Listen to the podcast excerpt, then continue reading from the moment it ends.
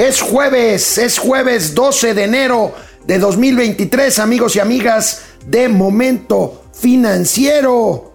Los saludamos con mucho gusto, como todos los días, de lunes a viernes. Ahí está el Ajusco, ahí está Torre Mítica, en fin, esta zona bonita de machuchones aspiracionistas a los que aspiramos ser, valga la redundancia. Hoy, hoy tendremos, bueno, pues la última parte de la reunión, eh, ahora con Justin Trudeau Canadá, Canadá sí mete la pierna dura en torno a exigir condiciones de igualdad en materia energética para sus empresas. Platicaremos Mauricio Flores y yo del superpeso.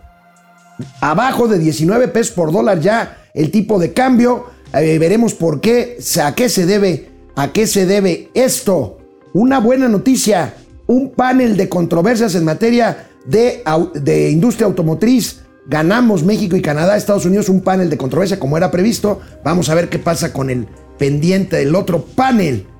6.5% la inflación en Estados Unidos se reporta el día de hoy y tendremos un terrible gatelazo de la jefa de gobierno.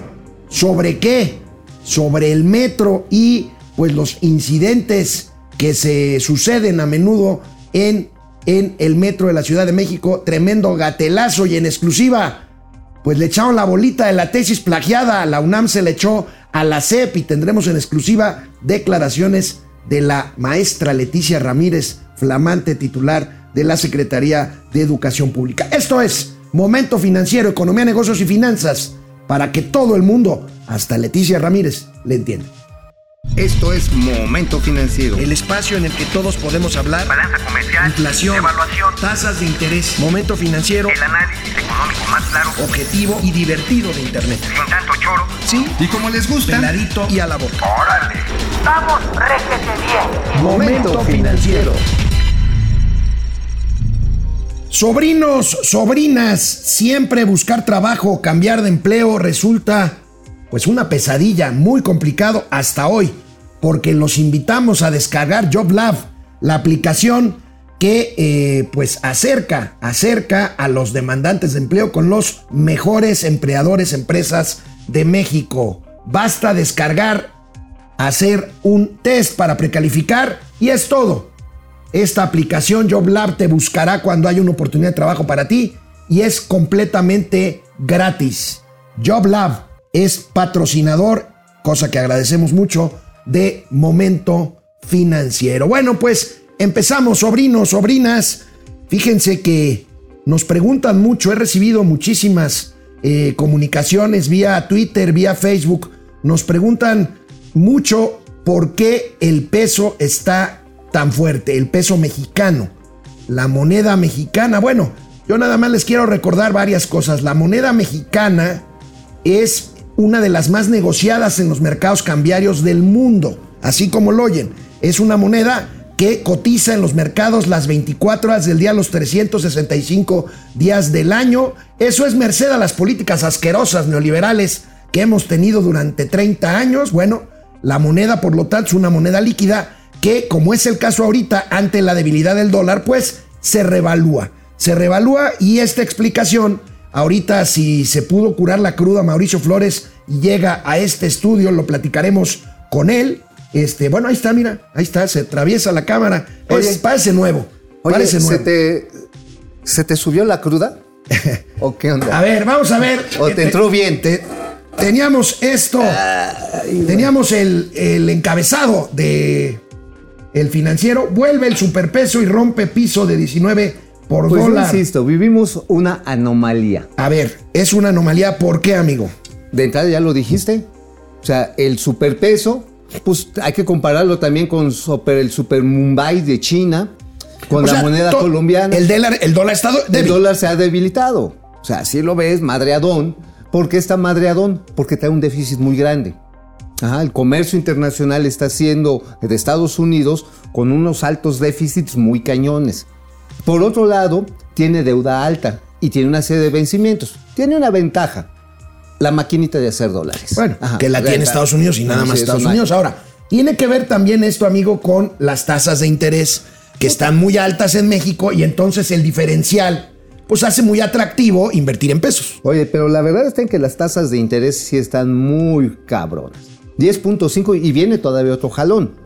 Hay quienes lo calculan en 11.5%, las de referencia. Entonces de ahí para arriba, pues ahora sí que va a llegar al 19.3%. Ahora, pero eh, fácil. sigues manteniéndote, bueno, todo lo que sube tiene que bajar y todo lo que baja tiene que subir. Eventualmente el peso va a ajustar al alza.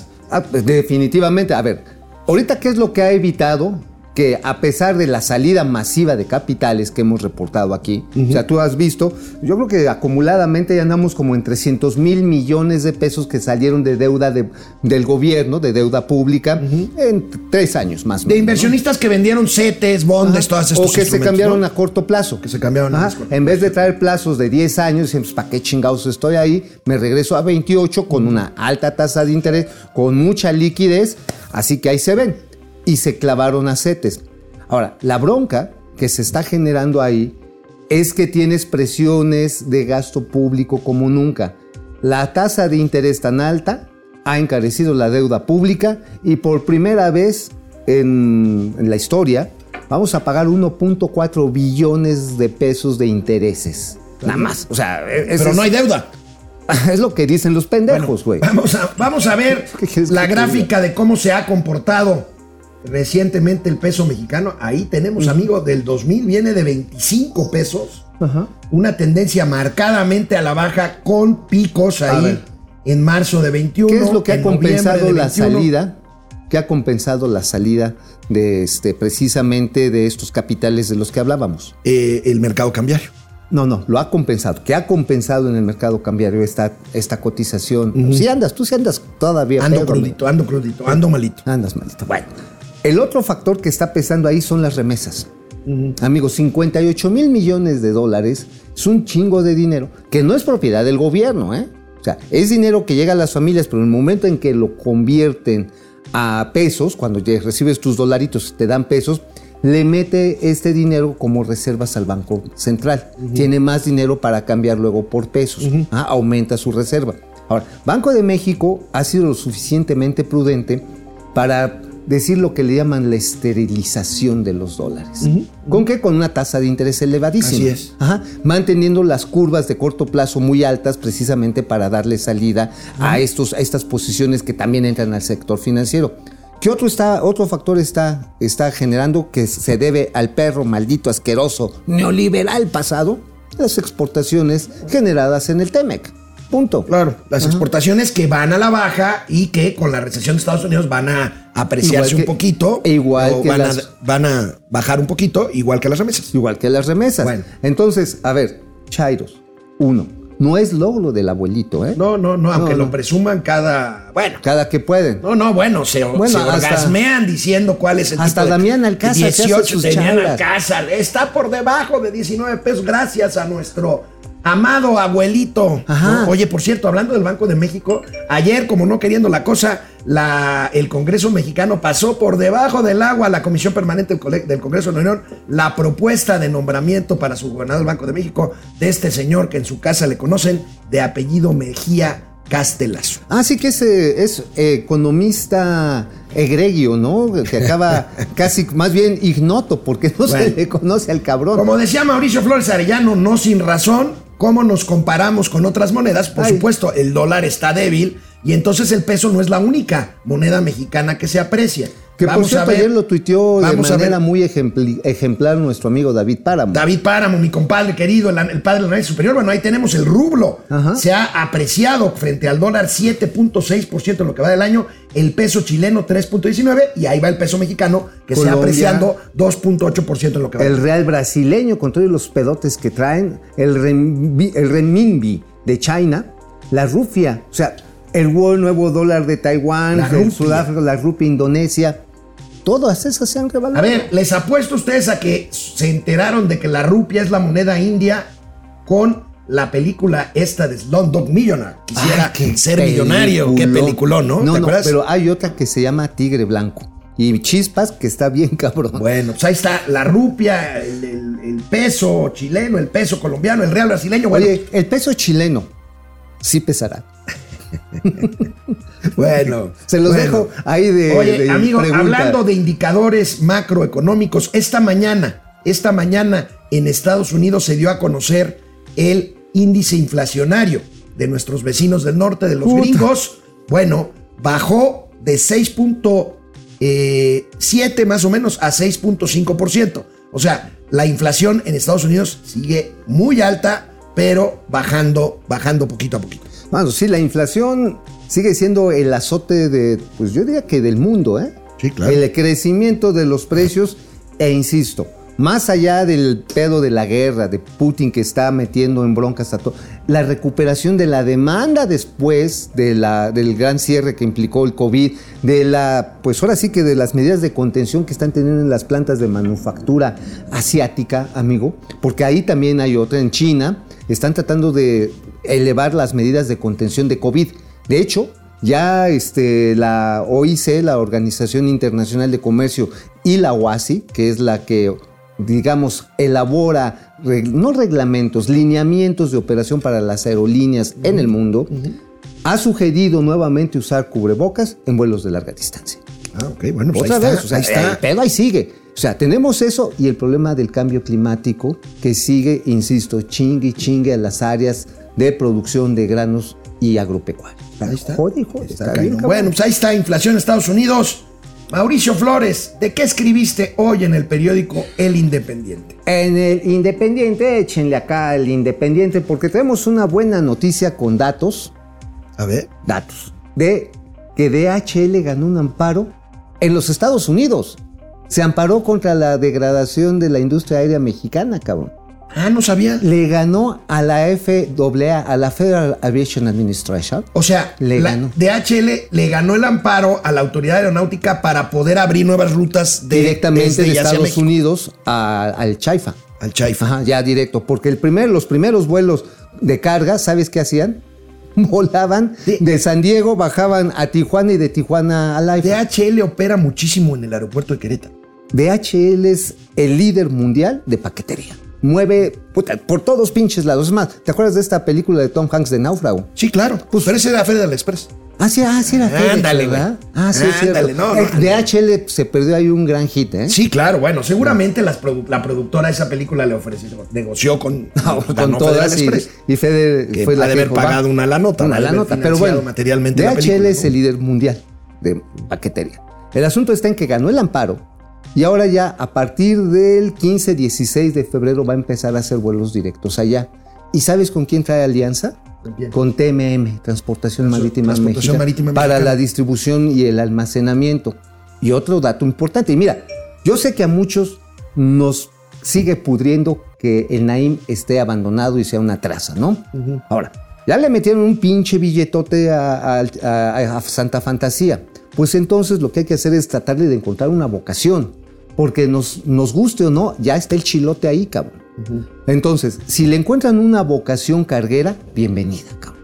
Porque de esa manera se va a reducir el tiempo en el que le vamos a seguir metiendo lana. Entonces, viene un vuelo ya de carga de Viva Aerobús una vez a la semana. Viva Aerobús se va a meter al negocio de carga. Viva Aerobús tiene aviones de carga. No, pero va a ¿Los va a empezar. Ah, va a aprovechar la panza de los aviones. Santiago, que es el director, también se va a dar cuenta cómo está la cosa y va a echar ahí, este, va a meter este, los, este, la carga en las panzas de los aviones. De ¿Qué aviones de pasajeros. Ajá, de pasajeros. Oye, sabrás tú también que Viva Aerobús, nada pendejos. Llegaron a la IFA, pero están pagando la tarifa más baja de, este, de TUA, de, Ah, Bueno, estacionamiento. pues, el- el- el- mi general Pastor está haciendo lo que puede para Sí. llevar tráfico al, Sí, al- al está- Chaifa. y ahí va. Entonces, qué bueno que llega el transporte de carga y también les mandamos ahí los datos ya del cierre, ahora sí al cierre de 2022. ¿Cuántos pasajeros y cuántas operaciones tuvo el Chaifa? Échenlo otra vez, otra vez ahí para que lo puedan ver. Mira, ustedes ahí pueden ver, al último le estamos dando a conocer, echen el texto, no sean cabrones. Ah, pero ese es el independiente, lo de Ese es el La otra es la razón. No, no es el independiente. En el independiente estamos hablando de que prácticamente le estamos echando alrededor de 932 mil pasajeros en lo que va de, este, de todo, desde 21 de marzo hasta el 31 de diciembre. 8.970 operaciones. Ok, empezó con 12, ahora hay 60 diarias y hay más pasajeros, pero está lejos de las metas. La ¿Cuál es meta la- era dos y medio millones de pasajeros, ¿no? Al próximo 21 de marzo, la expectativa es que sea 1.250.000 pasajeros. Digo, eso es poquito, la neta es como... Es poquito, pero no se va a lograr ni eso. Probablemente sí, pero ¿sabes por qué? Va a depender si hay más itinerarios. El pri- 21, el, digamos, marzo es muy importante por dos cosas. Una, si levantan la degradación, que por cierto, ahorita hay una reunión, ¿eh? Bien importante.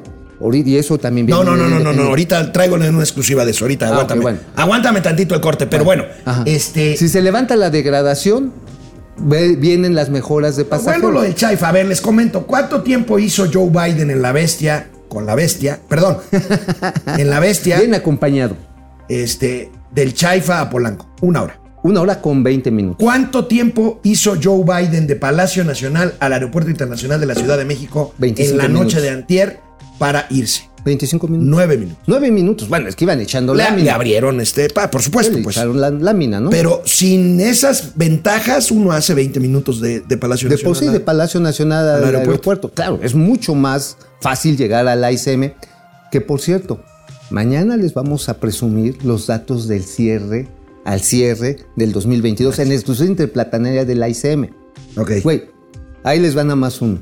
A pesar de que se redujo el número de operaciones, ajá, verga, creció casi 9, más de 9% el, el tráfico de pasajeros. ¿Está? Ahí está. Bueno, Pero mañana les damos. En la razón también traes algo de aeronáutica. Sí, también ahí le entramos, le entramos al tema bonito, simpático, simpátique de Volaris. Santo desmadre que armó Ayer lo platicábamos en la comida. En la comida, en, en la, en, la, en la comipeda, ¿no? Porque vamos a decirle por su nombre. No, no me balcones. Bueno, está bien, pues agarramos un poco el cuento, estuvo muy divertido.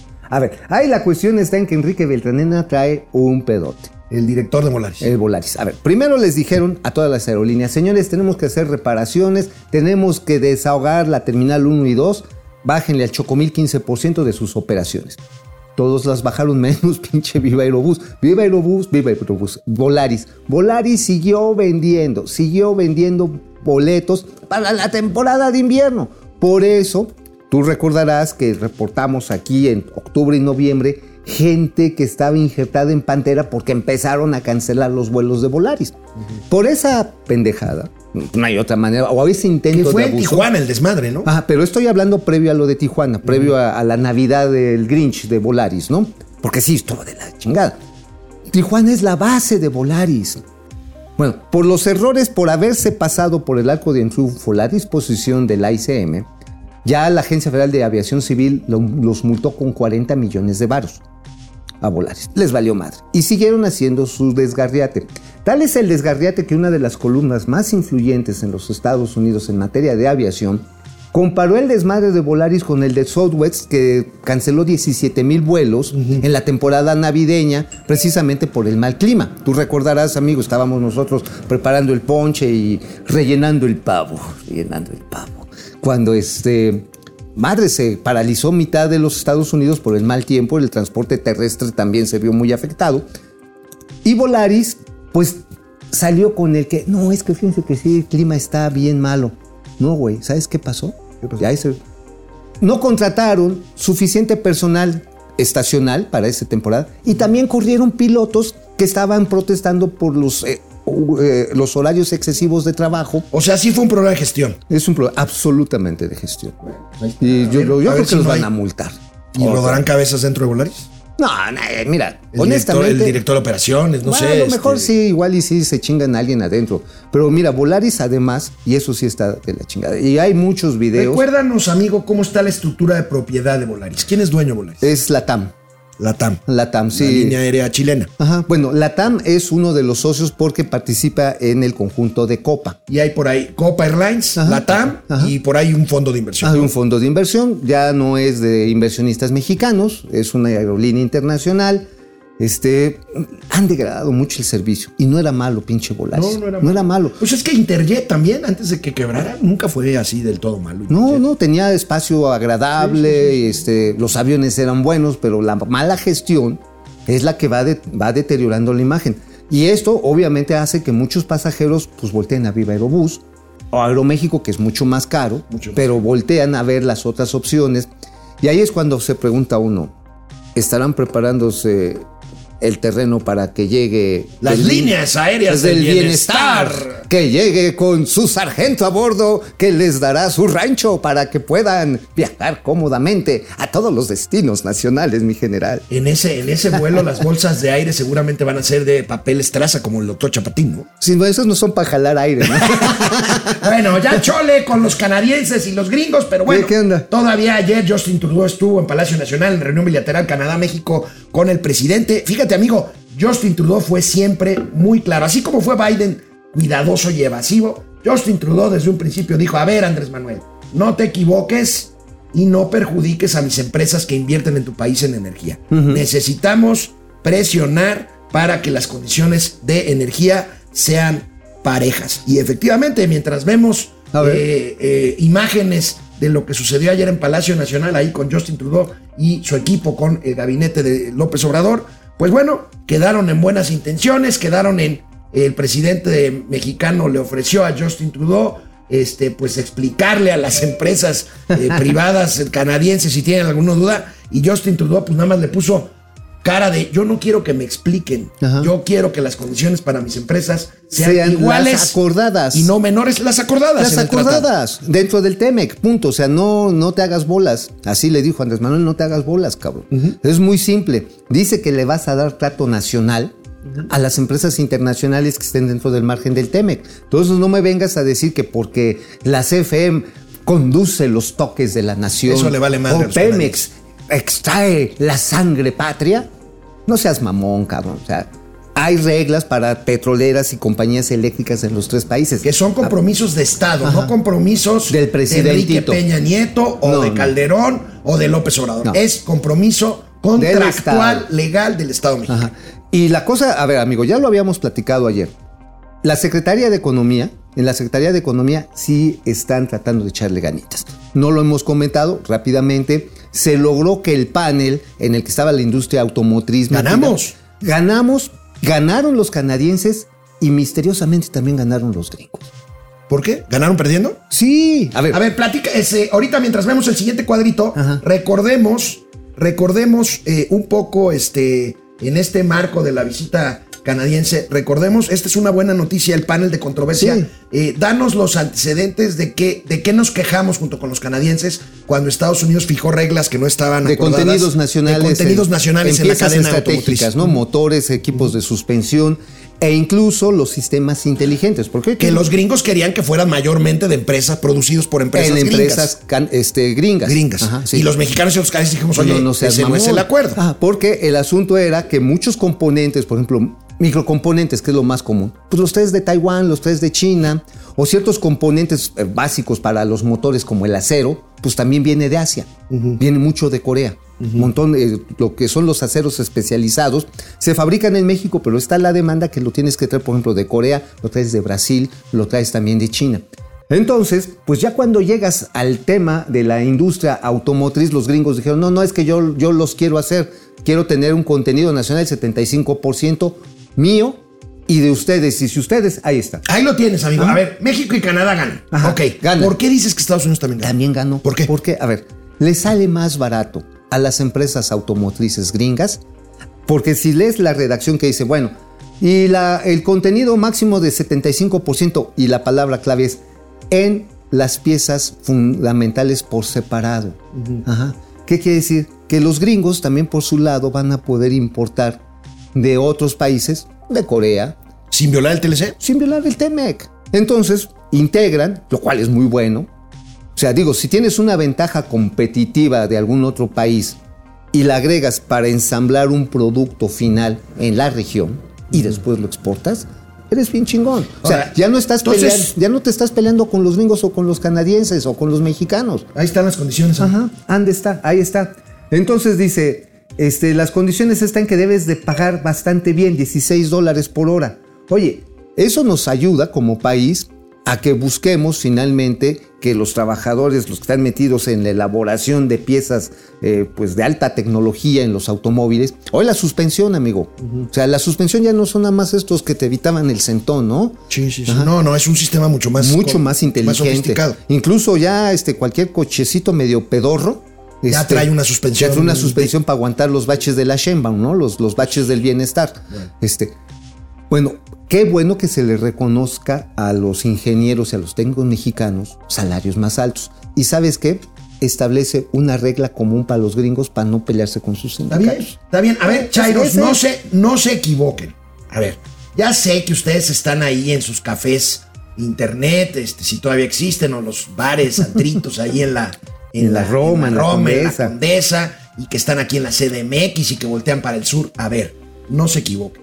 La joya de la corona de la economía mexicana es y sigue siendo la industria automotriz. Y gracias a eso, estados como Querétaro, como Aguascalientes, como Coahuila. San Luis Potosí, Coahuila, Chihuahua. Guanajuato y Chihuahua tienen la, los niveles de crecimiento por arriba del promedio nacional gracias a estas pequeñas o grandes fábricas de autopartes automotrices. Y que además se han derivado a la industria aeronáutica. Además, Además, ya, o sea, salimos tan chingones para armar y generar piezas e integrar y solucionar que Boeing, Airbus han volteado. Ah, mira, estos pinches mexicanos no son tan güeyes. A ver, échate una planta de ensamble. Airbus tiene en Querétaro una de sus plantas más grandes a nivel mundial de arneses eléctricos para aviones. Wow. Nada más. O sea, dices, güey, este, pues, y nos queremos pelear con los gringos. No seas güey, cabrón. No es el pedo.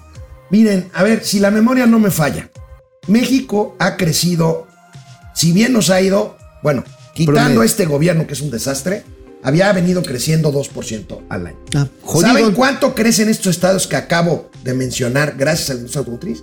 4, 5, 6, 7%. Ajá. Y además tienen universidades especializadas en formar Que técnicos, ingenieros. producen ingenieros a lo bestia que Y- salen con trabajo de la carrera. Y que muchas veces, después de que entran en una empresa, la misma empresa dice, oye, te necesito en la planta de Detroit, así como... Por ahí Por ahí. llega el fierro Por asiático. ahí el fierro. Vámonos con los comentarios. Ya me regañaron porque hago mucho ruido. Pero bueno, América Libre. No, no es que sea- hagas muchos ruidos, es que ya te cruje todo, hermano. José Almazán Mendiola, ¿para qué van a militarizar el metro? Ah, oye, sí, ¿escuchaste lo que dijo la... No, la- bueno, a ver. ¿La regenta? amigos, ¿Por qué se adelantan? Es un gatelazo. Bueno, ahorita lo decimos. es un gatelazo. Pero a Bueno, ver, yo, yo ya tengo una, ya tengo la, la- la- la certeza para qué lo quieren, cabrón. ¿Para qué? Quieren agarrar infragantis a Claudia X González, a Sheridan No, y a bueno, Felipe a ver, Calderón. A, huevo. Aquí, aquí A les huevo. tengo que adelantar un gatelazo. Están reportándome aquí, están reportándome en estos momentos que una de las cajas negras de uno de los trenes que chocaron el sábado pasado, ¿es pasado o antepasado? Pasado, ¿no? Pasado. Fue el pasado. Fue robada. Fue robada. Dios de mi vida, Dios de mi vida. Oye, la Dios caja negra. La caja negra. No es lo mismo la caja negra que el beso negro. José Almazán. Oye, la caja negra es la que hace así. Bueno, no veo cómo la Guardia Nacional puede evitar los incidentes del metro. Ahorita veremos los gratelazos, Pepe. Ramiro León, Fidel Reyes. A veces me gustaría tener el ánimo tan prendido como el metro. Pero me acuerdo que gobierna la 4T y se me pasa.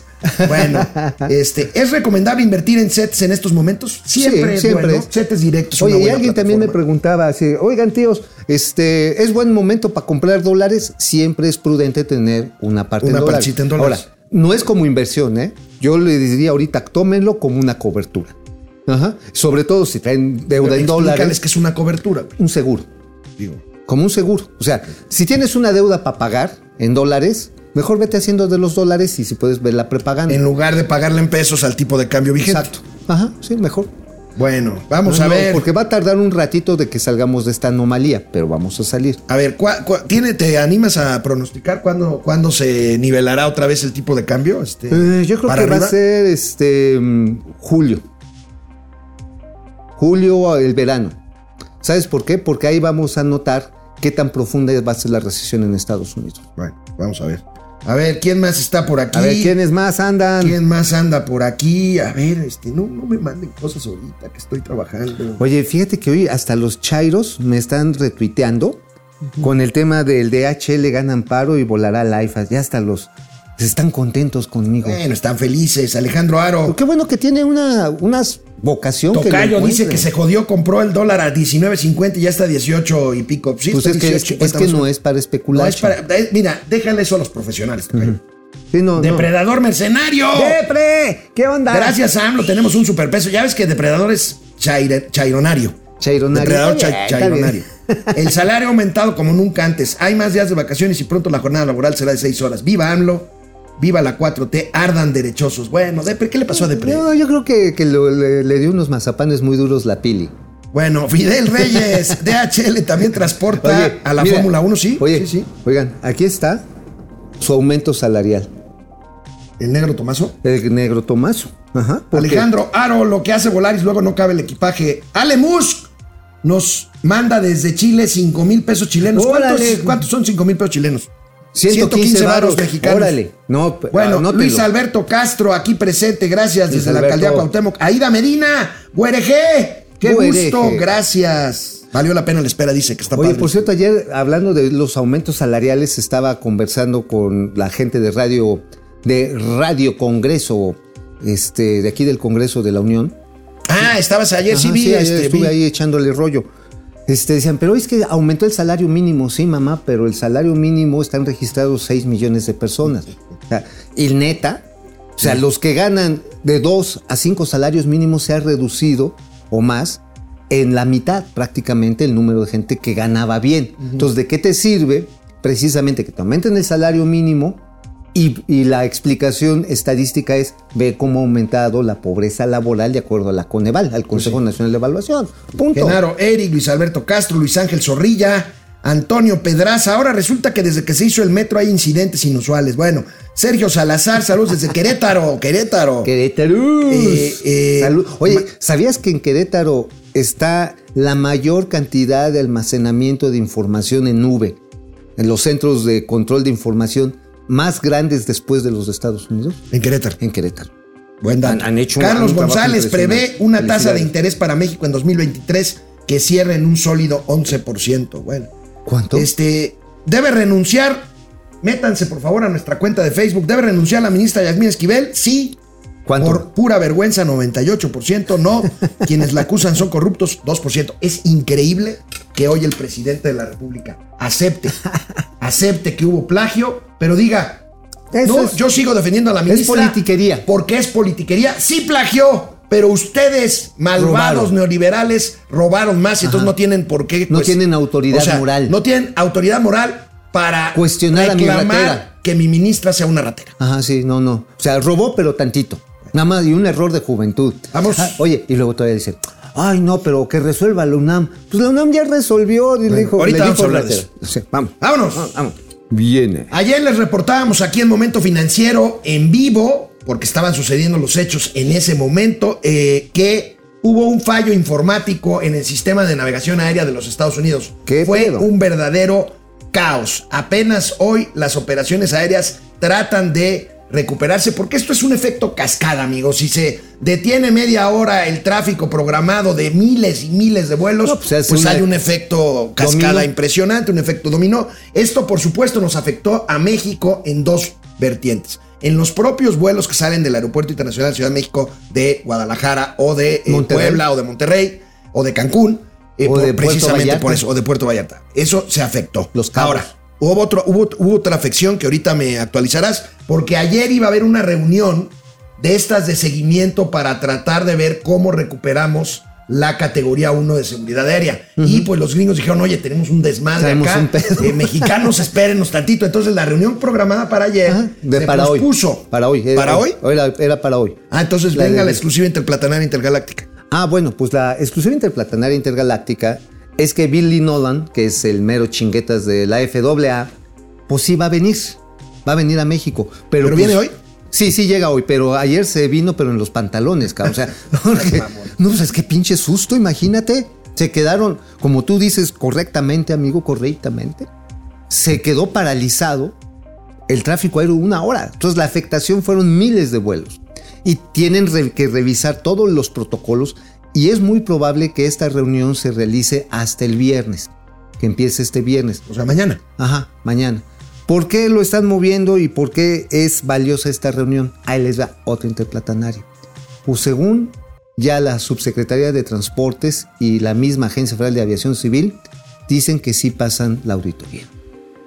¿Ya? Sí, ¿De que sí inmediato? pasa. No, o, o sea, sea, para recuperar de O inmediato sea, la que ya están listos. Todavía falta que la FAA saque su calendario de auditorías, porque hace auditorías todo el año a muchos países. Bueno, todavía falta que digan en cuál. Pero México ya pidió la ficha número uno, dijo, yo quiero Ahora, la a primera. ver, entonces ya nos formamos. Ya nos Bueno, formamos. ¿cuánto tiempo llevamos sin categoría 1? Ya Vamos para dos años. Ya vamos abril. para dos años. En abril llegamos a dos Ya vamos años. para dos años. Déjame eh, 21 especular. meses. Si recuperamos rápidamente en las próximas semanas, en las próximas semanas la categoría 1, yo estoy seguro que esto tuvo que ver con una concesión del presidente Biden ahora que estuvo en México. O sea, hay que verlo así. O sea, sería otro, otra palomita para Marcelito Ebrard si acaso recuperamos pronto, como anticipa Mauricio Flores Arellano, la categoría 1 de seguridad aérea Ojalá. por parte de los Estados Unidos. Ojalá, porque nos conviene a todos. Más allá de Chairos y Fifís, nos conviene como A ver, nada más para que lo tomen en cuenta, para que la vayan agarrando así como el negro Tomaso. Nos costó 2 mil millones de dólares como industria aérea. Y bueno, no solamente son los pilotos y los sobrecargos. 2 mil millones de dólares. O sea, 2 billones, 2 billions of dollars of America. 2 billion dólares. Ah, 2 billions dólares. Esto porque, pues, el pasaje que antes tenía México representaba algo así como el, hacían como que el 35% del traslado de, los, de las personas entre ambos países, las aerolíneas mexicanas, Viva, Volaris, Aeroméxico, de repente eh, Aeromar hacía algunos vuelos. Bueno, la bronca es que cuando se pierde la categoría ya no se pueden ampliar los itinerarios. Y entonces se deja venir Delta, Continental, eh, American Airlines, Am- todo. ampliando sus frecuencias, por ejemplo, a Y Cancún, a subieron, del, Vallarta a y Cabos. subieron del 65 al 85%. Qué madriza. No, pues una putiza. Oye, pero encima el gobierno quiere, para poder echar a volar bien el AIFA, el CHAIFA, quiere eh, vendernos el cuento de que nos conviene el cabotaje. A ver, aquí hay una discusión interesante, porque los libérrimos, Ajá. o sea, los que son eh, Liber- liberales, libérrimos, Lib- como Sergio Sarmiento, que por primera vez en mucho tiempo no estoy de acuerdo con él. Yo también, Eh, Sergio Sarmiento dice, a ver, ¿Somos liberales o no? Si somos liberales, pues que compitan las líneas aéreas. A ver, no, yo no estoy de acuerdo con Sergio, porque la industria aérea en todo el mundo es protegida por sus propios países, porque es una industria muy complicada, muy competida, muy exigente en materia de capital, o sea, es una industria de alto consumo de capital. Sí. Y entonces, pues los países Y deben de proteger. Deben de proteger a sus líneas bandera, porque si no, pues las grandes, o sea, el pastel se lo llevarían, deja tú de Delta, deja tú American Airlines. Se lleva China nos Airlines. comería Emirates, que, que además, o Qatar Airlines, Qatar Airlines, que son empresas muy subsidiadas por sus gobiernos. Ah, a ver, ahí está, ahí está el punto. Sí, mira, los liberales patito, así les digo, y perdón Sergio, la verdad está en que sí es un No, bueno, no liberalismo tenemos que patito. estar. Vaya, Sergio es un gran analista. Bueno, también Arturo Dam prominente también se puso, este, ¿cómo se llama? Leo Zuckerman. Leo Zuckerman se puso a su favor, este, Ruiz Gili, diciendo, no, sí, es que hay que competir. A ver, a ver, la competencia en todo mundo para hacer este tipo de acuerdos, Tiene sus límites. no. Tiene, como el primer límite es que lo hagas en condiciones parejas. Y le tiene que ser de reciprocidad. Es decir, a ver, vamos a echar un cambalache, yo voy a abrir mis cielos, tú también ábrelos. ¿Tú crees que los gringos son tan pendejos como, como estás ahorita mencionando? Como para decir, ah, ok, qué chido. Entonces agarro Continental, bajo en Monterrey, y de Monterrey agarro pasaje y me los llevo a Cancún.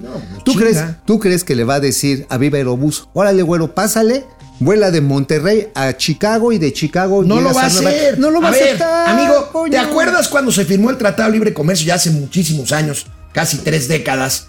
¿Cómo la hicieron de todos los gringos cuando se dieron cuenta que tenían que dejar pasar? Olvídense de aviones. Cuando se dieron cuenta que tenían que dejar pasar la frontera, tráileres mexicanos hacia Estados Unidos, la hicieron de súper pedo. Pedo, la paralizaron, de hecho. Bueno, algo se te tenía que. Pues sí, algo, digo, de vez en cuando, ¿no? No siempre, ya no es como uno quisiera. Este, la cuestión está en que finalmente la competencia ellos no la van a dejar hacer por lo que tú mencionas, es una industria estratégica para ellos. Son los campeones de la industria aérea comercial en el mundo. Punto. Boeing es un gigante y tienen montones de empresas que se han ido a ubicar, incluso Airbus tiene fabricación en Estados Unidos, este, también, bueno, los europeos. Así que decir, no, es que vamos a competir para que todo sea, bajen los precios. A ver, ¿sabes quiénes hicieron esa pendejada? ¿Quién? Se los cargó el pinche pintor. ¿Quién? Chile y Perú. Y Perú no tiene se los cargó? Perú, a ver, ¿por qué hay tal... Bueno, Aeroperú desapareció. A ver, hay nada más, ahí les va nada más. A ver, ¿Por qué hoy es tan difícil la parte de la integración entre la zona urbana de, de Lima con las partes altas del Perú? Porque no hay líneas aéreas. ¿Por qué crees que se han concentrado las protestas en las zonas más atrasadas? Porque las zonas más atrasadas ya perdieron la conectividad dentro de su propio país para salir del rezago. Dijeron, no, sí, vamos a quitar este, las barreras. Llegaron las aerolíneas este, brasileñas, llegaron las aerolíneas ecuatorianas, la chingada, bajaron. Cuando les dejó de ser rentable las rutas, ahí les Ahora, dejo su chingadera. Latam sobrevivió gracias a que se fusionó con Copa, ¿no? Ajá. Con Copa Airlines. Y ahora es una aerolínea de bajo costo y vieras los mismos chilenos y los argentinos que también andaban en, esa, en, esa misma, en ese mismo rollo, andan buscando que tengan socios para que fortalezcan las rutas aéreas nacionales. O sea, ese liberalismo de libro es un liberalismo pues, que parece inofensivo si no fuera tan pendejo. Bueno, una última Perdón. hora, nuestros amigos de la Secretaría de Hacienda y Crédito Público dicen? nos ¿Qué están informando en tiempo real. Saludos a Wilhelm Hasselvig, Hasselhef, a Eduardo Marín y a Reina Wilhelm, Sea. Wilhelm, Este, ¿qué dicen? Hacienda está informando que la agencia calificadora R&I, R&I. Ajá. mejoró la perspectiva crediticia de México a estable y ratificó su calificación, su calificación triple B más. Bueno, pues La buscando noticias, con todo respeto para mis amigos. Pues esta calificadora como que no es muy machuchona. Ah, es una calificadora japonesa. Ajá, es para, porque también tenemos deuda En- este, en yenes. cacahuates japoneses. En yenes. En Eh, hay deuda mexicana en, en en yenes.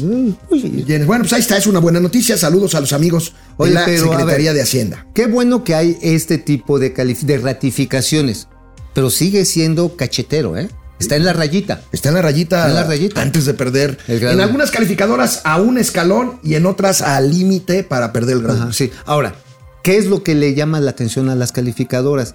Que si hay un manejo muy ortodoxo de las finanzas públicas. Quieren mantener a como quiera, a como quiera ser el, el déficit en no más de 3%. Sin embargo, ya se les cagaló la caja.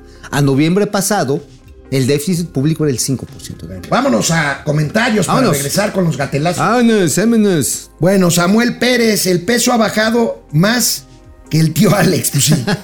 Pues sí. Mira, ¿sabes qué, mi querido Oye, se Samuel? has bajado muy seguido, ¿verdad? No, no.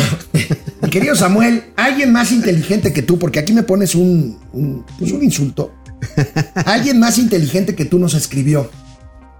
¿Y qué Ahora que cambiamos la imagen. Este, eh, los tíos Alex y Mao, los dos, no nada más yo. Los dos saben tanto que ya la sabiduría se les pasó de la cabeza a la panza. Ah, para que veas, ahora sí ya. ¿No? Bueno, gracias. Gracias, gracias. Gracias, Samuel. No hay pedo, hombre. Dime como quieras. Ale Mus, saludos, Alex y Mao. Este, la rupia la conozco desde el juego Legend of Zelda. ¿Sí? Ah, es cierto, Sí, sí, con sí, Zelda. Carlos González, que pregunta: ¿Qué pasaría si Estados Unidos promulgara la ley antirremesas a México por presunto lavado de dinero? Uy, pues entonces qué madrazo nos metería. Porque simplemente hay cortarían un flujo de 5 mil millones de, de entrada de dólares. Hay cuando menos, espérate, 7 mil millones de dólares que son los que la Reserva, la Reserva Federal, cuestiona casi anualmente del origen de los mismos. Dice, oye, ¿y estas pinches remesas? Porque, a ver, recibes tus dolaritos, ¿no? Los cambias por pesos. Banco de México regresa los dólares al, al Tesoro de los Estados Unidos y dicen, oye, a ver, de- pero ¿de dónde vino este dinero? Más o menos son 7 mil millones de dólares anuales que están siempre bajo, bajo sospecha. Astrea HTT, una pregunta. Quiero empezar a invertir en CETES directo. ¿Algunos consejos que pueda tomar para mi toma de decisiones? Bueno, mira, este CETES directo pues te va a dar consistente. un rendimiento modesto, pero real. Es consistente, la plataforma es muy fácil. Cúbrete en dólares tantito si tienes liquidez. Simili 4, buen día, jóvenes. ¿Saben algo sobre la quiniela sobre el día en que se les escapa el ratón? Oye, es que si lo metieron en la misma jaula. Donde Ovidio, ¿no? Sí, donde estaba su papá. Lo van a extraditar pronto, ¿no?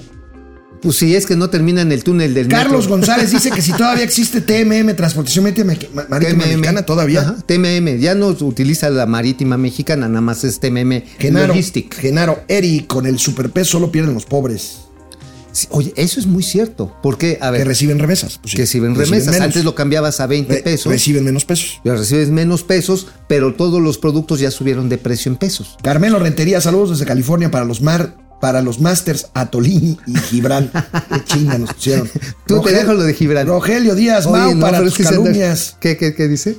eh, para tus calumnias puede investi- puedes investigar sobre el seguro que ya tiene la que ya no tiene la carretera México Pachuca. ¿Quién la trae la carretera Capufe? Eh, es cap- Uy, traemos- si es Capufe debe de debe Oye, estar no, no. asegurado. Traigo unos pinches chismes para mañana, cabrones de Capuf. Es Ah, más, bueno, está. es más, A hay ver, nada más, de una más- vez averíguate lo que nos pide Rogelio Díaz. Es que ya lo traigo. A ver, uno nada más. ¿Qué creen que se quemó el domingo sospechosamente? Se quemó el edificio de la Auditoría de Caminos y Puentes Federales en Mm, Cuernavaca. No llegaron los bomberos. El CUAU no mandó ni una cubeta de agua. ¿Y Bueno. sabes qué había ahí?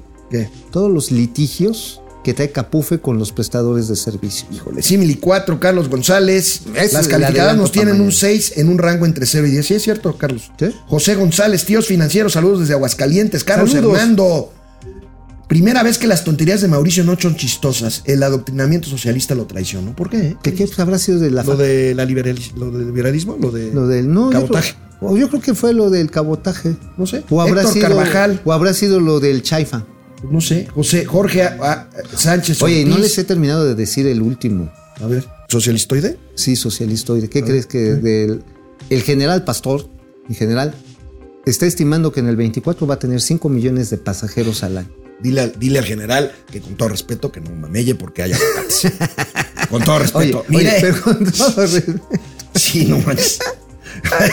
Perdón, Está general. bien, está bien, está bien. Perdón, general. Yo sé que lo quiere y a mí no me quiere, pero bueno. Ya, ni pedo. Jorge Sánchez y Del Reyes. También podrían hablar sobre el impuesto de la renta. ¿Qué quieres que hablemos del impuesto de la renta, Fidel? Ah, el ajuste de, de la tasa. No, bueno, la tasa sigue siendo la misma. Ahora, pero yo estoy, que- yo me cambié al régimen de este Simplificación. simplificación Sí, y estoy feliz. Eh, Es muy bueno cuando tienes esa Estoy feliz, posibilidad. pago una tasa fija y, y tan, a la chingada, que es un tax flag. Yo creo que esa es de las, de las grandes aportaciones que dejó Doña Raque. Pues sí, Javier Aviña, Alejandro Castro Tocayo, gracias. Bueno, pues este, pues aquí vamos. ¿Qué? ¿Qué? ¿10.50? ¿Qué? ¿Gatelazos? Ya, pues ya, güey, no mames. Venga. Debe renunciar la ministra Yasmín Esquivel sin tener que esperar que le quiten o no el título. 97% sí, Y el otro tres. pues, 3% no. Quienes la acusan son corruptos. Bueno, pues ahí está. Está bien. Ahí está. Bueno, vámonos. Está bien. Vámonos con gatelazos. Más gatelazos los últimos ya, se los prometo, de la cumbre. Al recibir ayer, fíjate, a ver, recibieron ayer en Palacio Nacional el presidente y su esposa, la doctora Gutiérrez Müller, Ujú, a la pareja, al matrimonio Trudeau. Guapa la señora. Ah, no, es muy guapa. Muy guapa la señora Trudeau. Bueno. Justin pregunta- también. se preguntaron- está guapetón. cabrón. se Yo sí preguntaron- me lo daba, ¿eh? Se preguntaron a Trudeau, no seas... Sí, sí, pues, ¿por qué no? Digo, ya, ya nuestra edad ya. Está ¿qué bonito? ¿verdad? Está bonito. No, no, ya, ya salimos del closet. No, no es cierto. putos. Bueno, bueno, asombrados le preguntaron, ¿a poco aquí viven? Y miren lo que les contestó, lo que les contestó la señora Gutiérrez Müller. A ver, la historiadora, láncese, Doña Liz. no, primera dama. Por favor. ¿Decimos el mote o no? No, déjala ahorita al final. May stay here to live. Please come here to live. There is a restroom and a bathroom we can take. Good morning. Good morning. Come on. Pues, a ver, no hay una recámara y un baño en Palacio Nacional, hay muchos. Ajá, y además hay un departamentote que le hicieron al Prezi que modestamente dijo que regresen los pinos al pueblo. Yo me voy a vivir un palacio. Pendejos. Bueno, dicen que Los Pinos está ocupado materialmente para que hagan eventos los, Chairos. los cubanos. y los chairos. A los moneros de, de la cornada se la pasan ahí. su- bueno. Los memes, por supuesto, a todo lo que dan. Vean esta imagen, está maravilloso. Tú, ¿Se acuerdan de esa serie, Two and a Half Men? Buenísima serie. Ahí está. ¿Cómo ahí se está. llamaba el- uno de los protagonistas que lo vetaron por este por drogo? A, a- Charlie a Sheen. lo vetaron por drogo. Pues, pues sí. Pues sí. Bueno, y en estos memes y mames no puede faltar el gran ver. Van Pipe. A Venga, ver, Van Pipe. Pipe, vienes de ahí, carnal. Together we're the Free Amigos. ¡Tres amigos! Van Pipe no tiene No madre, tiene. no tiene madre. A ver. Oye, pero eh, así como amigos, amigos, sí, son pinches Oye, amigo, empujones, ¿eh? se vale, se vale criticar a la no primera dama por su forma de vestir. Ayer lo hiciste. Sí, yo sí. Digo, ¿Se no vale? soy modisto, pero pues. Pues la verdad está en que. Bueno, pues miren esto, quienes me le buscan, le encuentran. A ver. Es el mismo vestido, adivinen de quién. De la maestra. De el la maestra, el Bester Gordillo, Cuando mismito anunció vestido. su. Cuando anunció su bodorrio, la, el maester. Oye, pero ¿qué estará viendo Ya, ya ahí estamos haciendo una especie de ventaneando financiero. Oye, sí, sí, pero a ver, ¿qué estaría viendo Gutiérrez Müller que hizo la, la boquita de bagre tipo Patricia Armendáriz? Pues este, Y peló los ojos así le como de de- ver- le preguntarían sobre el bebé de la alcaldesa de Tepic. No, no, No, no, no, no, Le habrán preguntado acerca de por qué López Obrador tan No, tampoco. tampoco.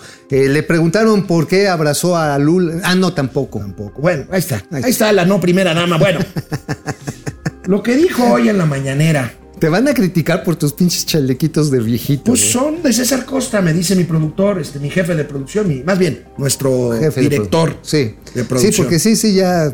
Nuestro productor general. Ándale. Sí, no.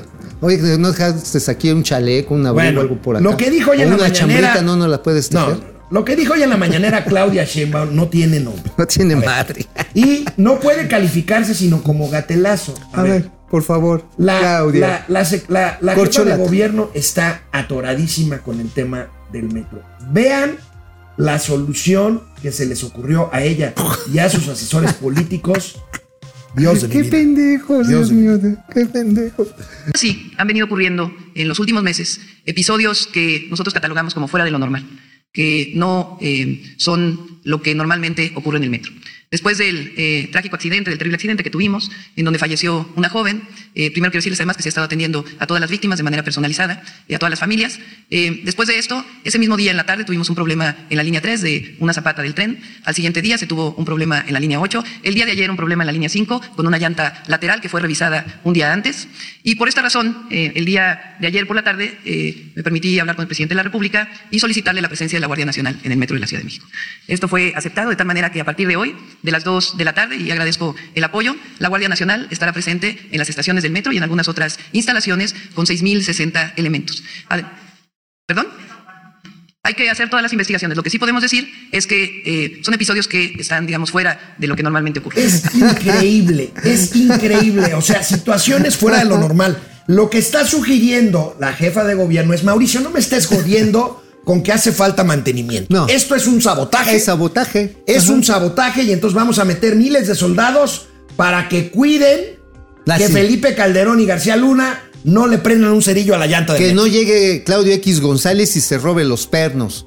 Que no llegue Sheridan y baje la palanca de la luz. Que no llegue Loret de Mola y este el broso a querer mover los rieles, cabrón. Que el vampipe no grabe. Ajá, cacharlos infragantes y miren, aquí están los malditos conservadores. Qué, qué, qué pena. Oye, de veras. son qué pena. Y sabe- 32 en promedio milicos en cada estación. Ahora, yo les voy a decir algo. Lo comentaba, lo comentaba yo hace rato en la junta editorial de este programa con nuestro productor general y los, todo el grupo de producción. A ver, los incidentes en el metro no son nuevos. O sea, siempre hay. ¿Por qué? Porque es un metro viejo, con falta Muy de.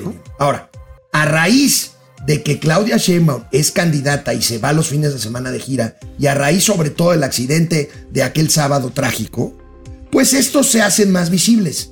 Con soldados o sin soldados van a seguir habiendo incidentes en el metro. Ajá, claro. Es más. Ahora, a mí me preocupa es que se inventen van a encontrar. un sabotaje, Ajá. o sea, que metan ahí a un actorcillo, Ajá. que, que- digan, que "Sí, se mí baje a las vías. A mí me está pagando. a mí me está pagando. Lo agarra el soldado. Me está pagando la alianza opositora. Sí, sí, Amado Bendaño. Amado Avendaño y los de no defiendo al INE son los que me están pasando una lana. A huevo que quieren construir. A ver, construyeron un falso, un falso culpable en el caso de la tesis de Yasmín este, Esquivel. ¿Sí o no? Ese- que ese es inventaron. Inventaron es- un. Pues, es otra. ¿Tú crees que no les va a costar trabajo inventar un supuesto saboteador? A Ayer en la tarde departíamos Mauricio Flores y yo con nuestros Salud. queridos colegas Manuel Alonso, saludos Manuel y Alejandro Ramos, saludos. Salud. Estábamos echándonos unos whiskitos muy a gusto cuando nos llegó a Mauricio y a mí la alerta. La UNAM había aceptado con todas sus letras que la ministra de la Suprema No, Corte de es una de la ministra Nación pidata. Es una ministra pidata. ¿Por qué? Porque sí plagió su tesis. Esa es la buena. La mala es que la UNAM ahora dice, y lo lamento mucho por mi queridísima UNAM, ahora dice que no le corresponde quitarle o no el título. El abogado general a dijo, no, No, pues- dice que esa es cosa de la SEP. ¿Por qué? A ver, le decía yo al señor Rocho hoy en la mañana. El título de abogado que la Constitución dice para ser ministros de la Corte tienes que ser tener título de abogado. Ajá. La UNAM expide el título. Ajá. La SEP lo que expide es una cédula, Cédula profesional, profesional. Ajá, que claro. valida ese título claro. por parte del gobierno En mexicano. otras palabras, le temblaron las talegas al, al, eh, rector Graue. Ahora, No se quiso, dice, Los defensores de Graue alegan que no cayó en la trampa del presidente, porque el presidente lo que quiere es que la UNAM se eche el pedo de quitarle el título a una ministra. Yo creo que la ministra se tiene que ir. oye, pero a ver, ¿qué va a contestar la secretaria de Educación a esto? Tenemos en exclusiva interplatanaria intergaláctica Ahí está. la respuesta que nos dio en momento financiero la secretaria de Educación Pública sobre qué chingados va a hacer con esto. Ahí va. No podría contestar eso. Pues sí, así se la van a llevar y van a seguir. Ahora, una de las consecuencias y que escribí también en algunos portales y también en la columna rápidamente es que quedando fuera de la Suprema Corte de Justicia se caen muchas muchas de las sentencias que ha dictado esta señora. Pero aún así, aunque no se vaya, cualquiera que le quiera controvertir, incluyendo la ley de la industria eléctrica, ya se la chingaron. ¿Por qué qué? Van a decir, oye, aquí está mi amparo, por ejemplo, los canadienses. Porque tu ley de la reforma eléctrica este, me agravia y fue votada por una señora que no está acreditada. Recuerden que se necesitaban 8 votos de 11 para batear la ley eléctrica. Bueno, se tuvieron 7 de 8. Y de los otros 4 que votaron por la constitucionalidad de la barbaridad de la ley eléctrica, uno de ellos fue el voto de la ministra. Ajá. Entonces, cualquiera, cualquier empresa que en este momento quiera presentar un amparo porque los tienen detenidos, son creo que 140 proyectos detenidos, gana así. Bueno, si a tu amigo el Chompiras lo metieron a la cárcel por un fallo de la ministra, Ujú, pues va a quedar. salir de la cárcel. Así, luego, luego, decir, güey, faltó al debido proceso. Esta señora no tenía que juzgarme. Amigos y amigas, sobrinos, sobrinas de Momento Financiero, nos vemos mañana viernes. ¿Llegas mañana viernes? Sí, sí, sí, ya después me voy a Mérida. Oye, por cierto, Mérida. este año la convención bancaria es en Mérida. En Mérida. Ya le dije a, a nuestro productor que, que tiene que comprar Pues, nuestros boletos sí, no, no, viáticos vez. para los panuchos. A los panuchos. No, de hecho voy a ver a, a mi tocayo Vila. Ah, Vila, ok. Ajá, es un Pues informe de si gobierno. consigues hospedaje para Momento Entonces, sí, para un. Ándale, sí, no, sí. De hecho, también ya lo íbamos a traer. A lo mejor mañana se anima, ¿eh? Déjame ver con, con su PR. Nos vemos mañana. Bye.